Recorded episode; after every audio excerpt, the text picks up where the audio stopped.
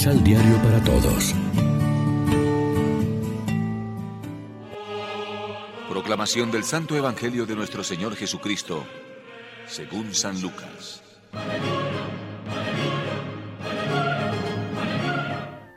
Ese mismo día, dos discípulos iban de camino a un pueblecito llamado Emaús, a unos 30 kilómetros de Jerusalén, conversando de todo lo que había pasado. Mientras conversaban y discutían, Jesús en persona se les acercó y se puso a caminar a su lado. Pero algo impedía que sus ojos lo reconocieran. Jesús les dijo, ¿Qué es lo que van conversando juntos por el camino? Ellos se detuvieron con la cara triste. Uno de ellos, llamado Cleofás, le contestó. ¿Cómo? ¿Así que tú eres el único peregrino en Jerusalén que no sabe lo que pasó en estos días? ¿Qué pasó? preguntó Jesús. Le contestaron.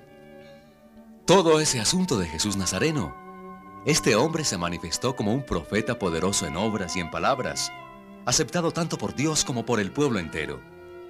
Hace unos días, los jefes de los sacerdotes y los jefes de nuestra nación lo hicieron condenar a muerte y clavar en la cruz. Nosotros esperábamos, creyendo que Él era el que había de libertar a Israel. Pero a todo esto van dos días que sucedieron estas cosas. En realidad, algunas mujeres de nuestro grupo nos dejaron sorprendidos.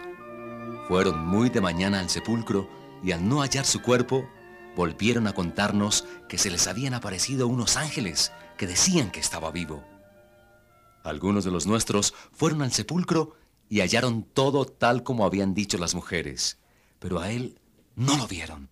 Entonces, Jesús les dijo, Qué poco entienden ustedes y cuánto les cuesta creer todo lo que anunciaron los profetas. ¿No tenía que ser así y que el Cristo padeciera para entrar en su gloria? Y comenzando por Moisés y recorriendo todos los profetas, les interpretó todo lo que las escrituras decían sobre él. Cuando ya estaban cerca del pueblo al que ellos iban, él aparentó seguir adelante.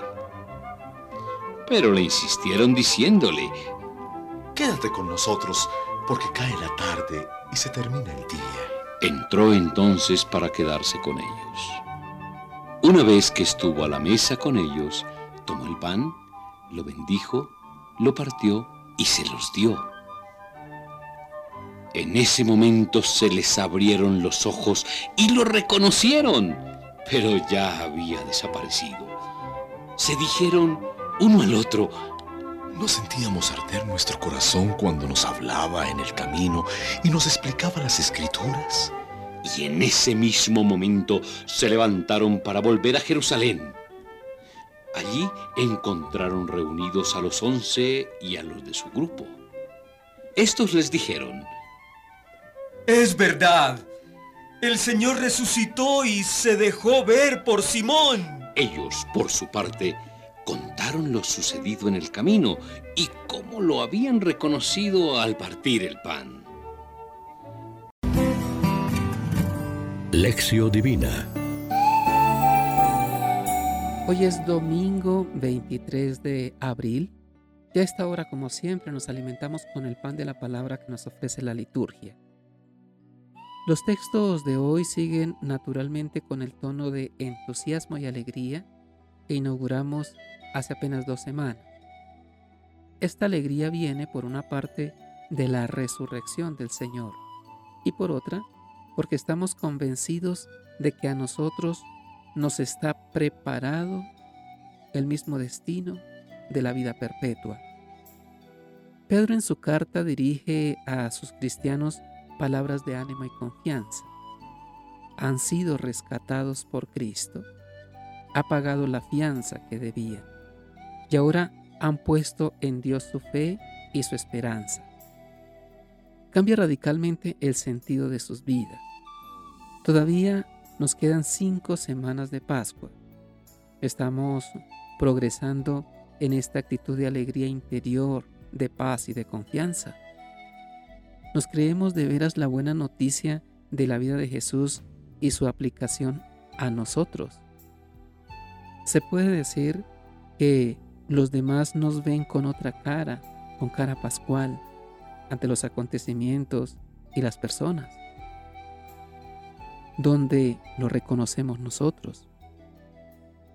Lo podemos reconocer en la fracción del pan, o sea, en la Eucaristía, el sacramento más inefable que pensó Jesús para seguir siendo Él mismo alimento para el camino de los suyos hasta que venga al final de los tiempos. Lo podemos reconocer en la celebración de la palabra. Les explicó las escrituras. No ardía nuestro corazón mientras nos hablaba. Cuando en nuestra celebración se proclaman las lecturas bíblicas, sobre todo el Evangelio, Jesús mismo, aunque no lo veamos ni nos parezca oírlo directamente, quien nos comunica su mensaje, más aún quien se nos da Él mismo, porque Él es la palabra definitiva de Dios. La caridad fraterna es la mejor clave y el mejor ambiente para reconocer la presencia del Señor en nuestras vidas. ¿Por qué será que una buena parte de las apariciones del resucitado se realizaron en el clima de una comida fraterna? Reflexionemos. ¿De qué manera damos testimonio de la presencia viva del Señor en nuestras comunidades? ¿Cuáles son los testimonios de fe más eficaces que hemos recibido? Oremos juntos. Señor Jesús, te damos gracias por el don de la fe para reconocer tu presencia en medio de nuestras comunidades. Gracias por el don de tu palabra. Abre nuestro entendimiento para acogerla y hacerla norma de nuestra vida. Amén. María, Reina de los Apóstoles, ruega por nosotros.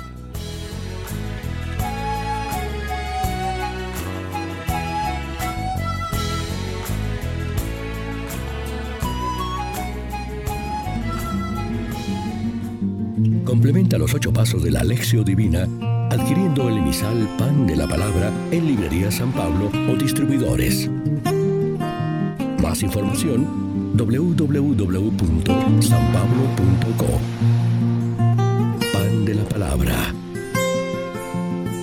Vive la reflexión.